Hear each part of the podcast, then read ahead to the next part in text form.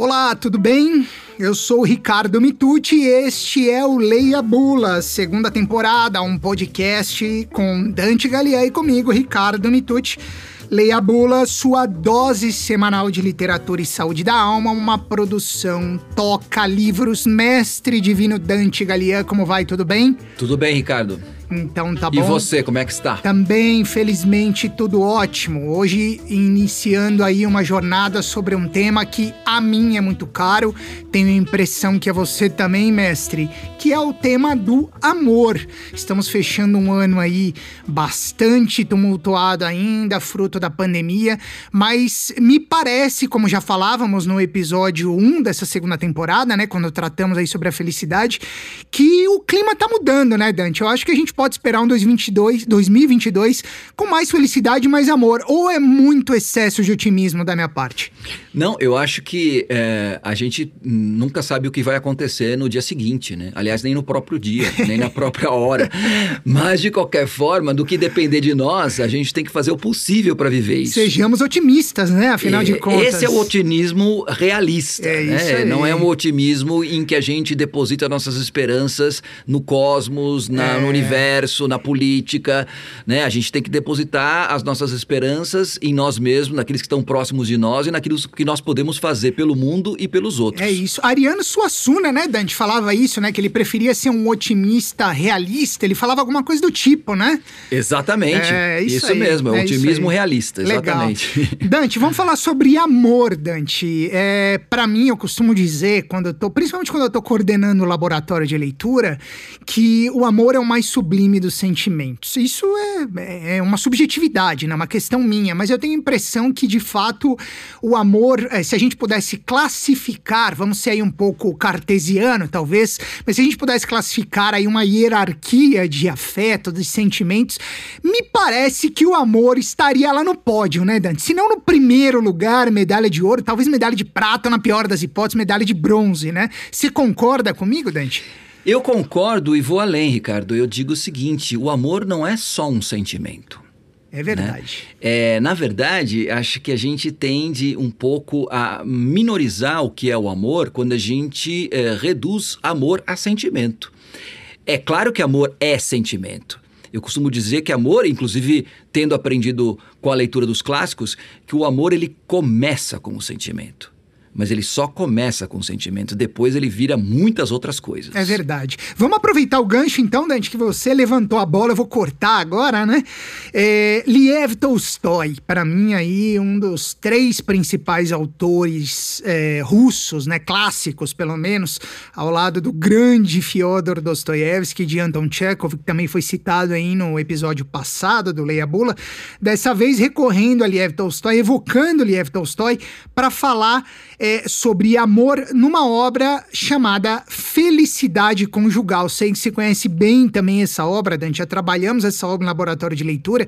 Na Felicidade Conjugal, na segunda parte, Tolstói, no capítulo 3, ele diz o seguinte: na verdade, é um, um diálogo entre as personagens, e nesse diálogo, o, o- a frase que nos é dada né, é a seguinte: Eu não posso deixar de amar. Sem isto, não há vida. Fazer da vida um romance é o que pode haver de bom. Eu acho essa frase de uma beleza, sim, Dante. Não sei você, é claro.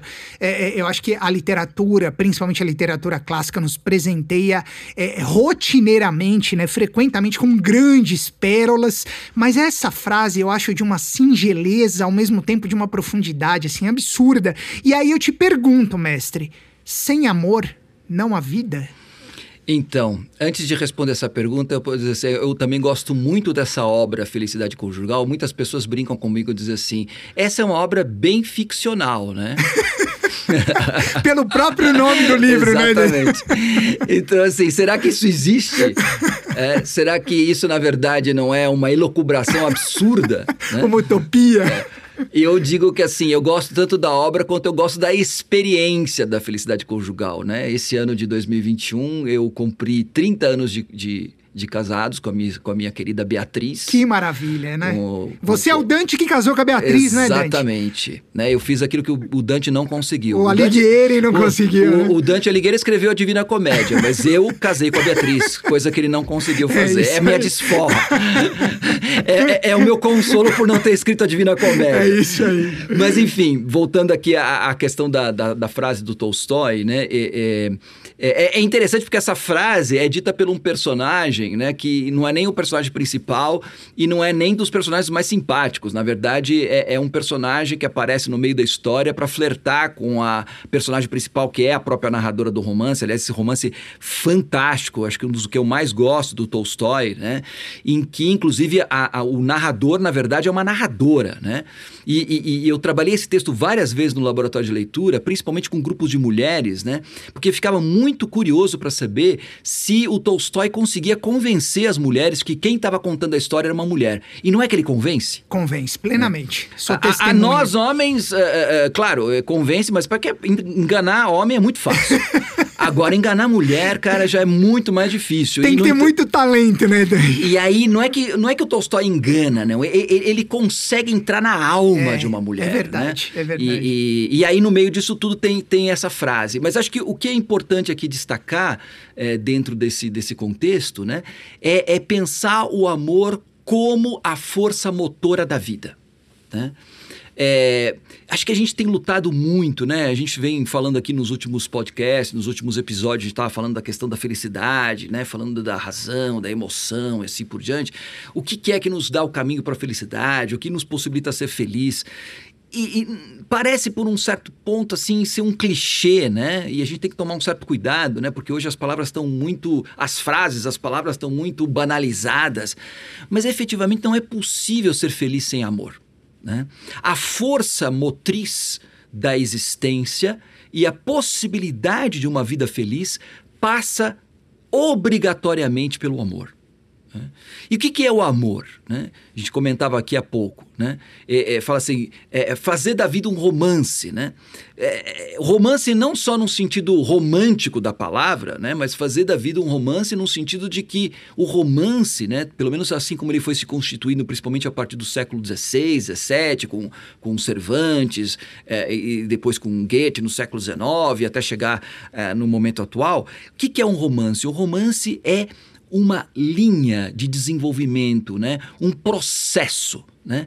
Uma, um, um, um, caminhar na história e na realização das coisas, onde a questão do autoconhecimento, do conhecimento do outro e da possibilidade da autorrealização estão, de alguma maneira, problematizados. Isso é, é fundamentalmente o que a gente entende por um romance. Né?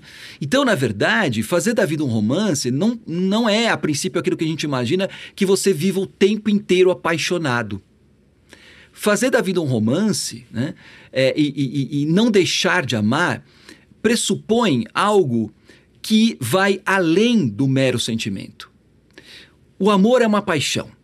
A gente já, já tinha estabelecido isso. De fato, o amor ele começa como paixão. E paixão é uma palavra que eu gosto muito porque vem do latim passio, que por sua vez vem do grego pathos. Né? E é interessante, o pathos é, é a mesma palavra que deu origem à palavra patologia. Doença. Exatamente. O amor é uma doença. Sim. Por quê? Porque o amor nos acomete. A gente não escolhe amar. A gente não decide amar. É ridículo. Você fala assim, não, hoje de manhã eu levantei, vou amar. ninguém faz isso, né? Acho que nem DK faria isso, né? Não, mas nem ninguém, né? Quer dizer, o, o, amor ou ele acontece ou não acontece, não claro. depende de você. É por isso que ele é maravilhoso, porque está absolutamente fora do nosso controle.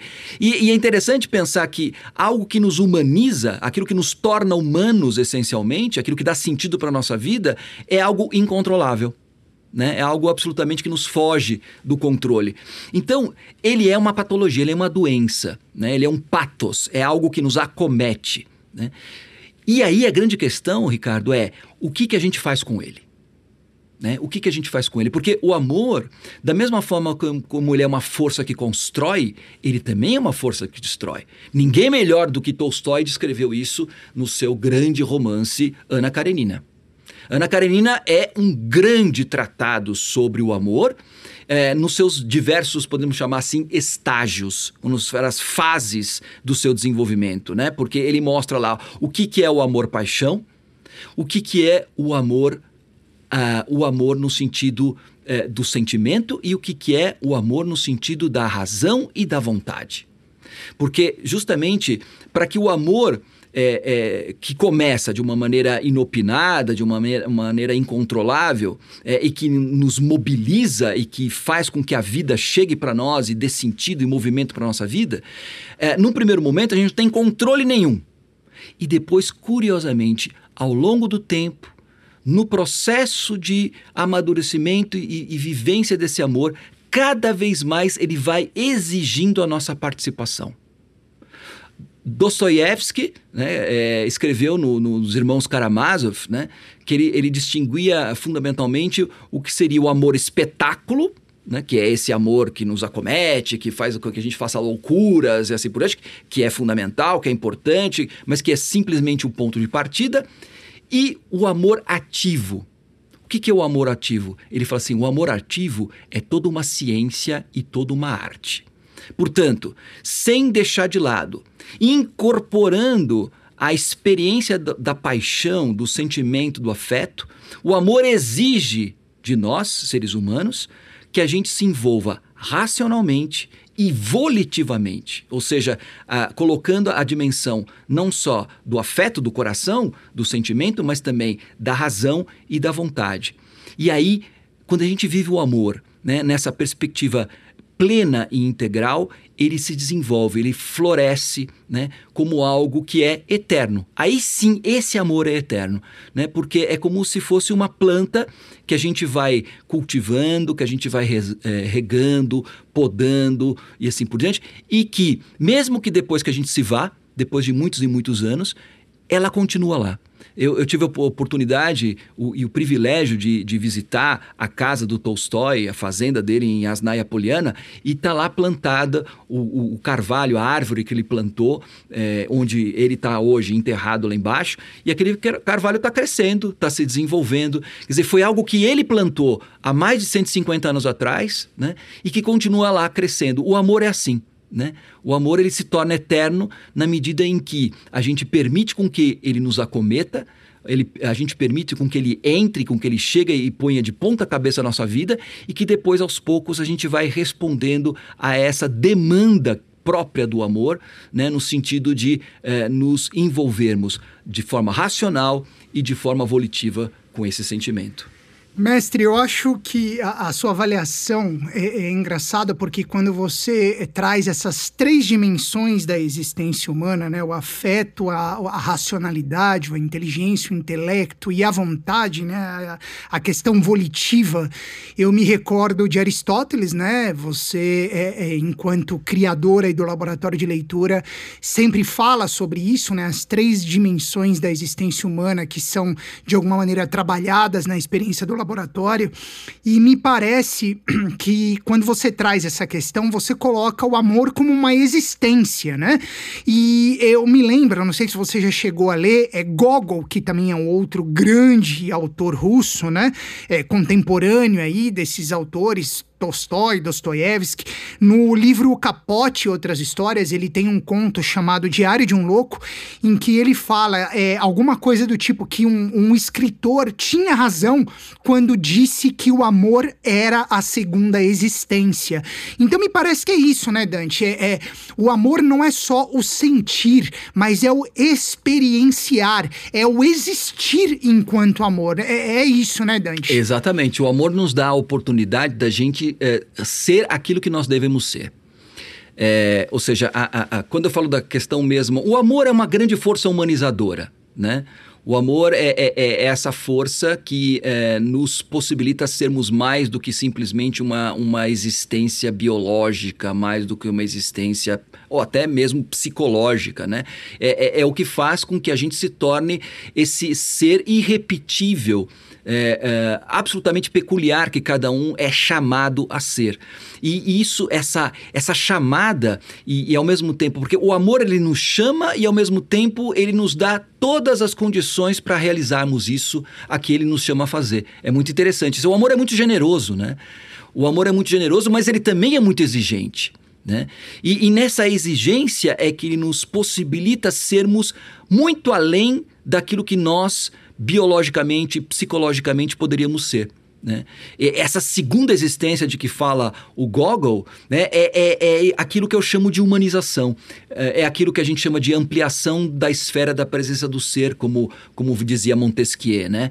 Então, uh, uh, efetivamente, né, é, é, o amor é essa força motriz que não só nos move na perspectiva de, de dar a emoção, né, de ser a paixão que nos, que nos mobiliza assim por diante, mas aquilo que nos constitui como seres humanos inteligentes. Só mesmo uma pessoa que ama é capaz de ser inteligente. A inteligência sem um amor, como dizia Santo Agostinho, né? a, a ciência sem amor é tristícia. Ciência é tristícia, né? Tem até uma, uma certa uh, configuração fonética assim entre as duas coisas. Então, assim, para que haja uma, uma ciência que seja feliz, uma ciência que traga também alegria, uh, uh, plenitude, ela precisa estar tá, fundamentada e transpassada pelo amor. Mestre, antes da gente encerrar, eu vou pedir licença para você. Já estou me apropriando do seu podcast, agora chamando de nosso podcast. Me perdoe a audácia. De jeito nenhum. Mas eu quero encerrar. É, você sabe que eu sou um aspirante a poeta, que eu leio muita poesia. Eu sei que você também gosta muito. Mas eu não poderia encerrar um podcast tão belo quanto este nosso, né? Falando sobre amor, é, sem lembrar aí um grande ícone da poesia é, e do nosso país, né, que é Carlos Drummond de Andrade, que tem é, num poema chamado Epigrama para Emílio Moura uma passagem, né? São, são duas estrofes que eu acho muito simbólicas para isso que a gente está falando. Então me permita encerrar esse nosso bate-papo com isso. E eu já me despeço de você, mas ele diz que os que amam sem amor não terão o reino dos céus. Eu quero dizer, mestre, que eu assino embaixo. Se amar realmente é a segunda existência, como diria Gogol, né? Se a, a, amar é parte da nossa vida, é a nossa vida, né? Como diria também Tolstói, como você muito bem explicou há pouco, né? Se é esse, é esse meio de nos humanizar, né? Então eu tenho que concordar que é preciso amar com muito amor, né? Porque os que amam sem amor, de fato, não terão o reino dos céus. Não precisa concordar comigo, mas nem com Drummond, mas assim, eu não tinha, eu não tinha como encerrar esse nosso papo sem recorrer a esse gigante e sem essas estrofes tão belas que acho que sintetizam um pouco desse nosso papo, mestre. No, no, eu acho que um, você fecha com chave de ouro, né? E, e São, São João da Cruz, que é um santo místico do século XVI, ele diz assim: no final da vida seremos julgados por só uma coisa pelo amor. É Eu isso. acho que essa frase completa essa outra que você coloca. Mestre. Encerramos com chave de ouro. Com Ricardo. chave de ouro. Muito obrigado mais uma vez, mestre. Foi um ótimo papo. A gente se vê no próximo episódio da segunda temporada do Leia Bula. Dante, um grande abraço. É isso aí. Outro para você, Ricardo, outro para os ouvintes também. Valeu. Leia Bula, um podcast com Dante Galiei comigo, Ricardo Mitucci, na sua segunda temporada. Leia Bula, sua dose semanal de literatura e saúde da alma, uma produção Toca Livros. Um grande abraço a todos e até a próxima. Valeu!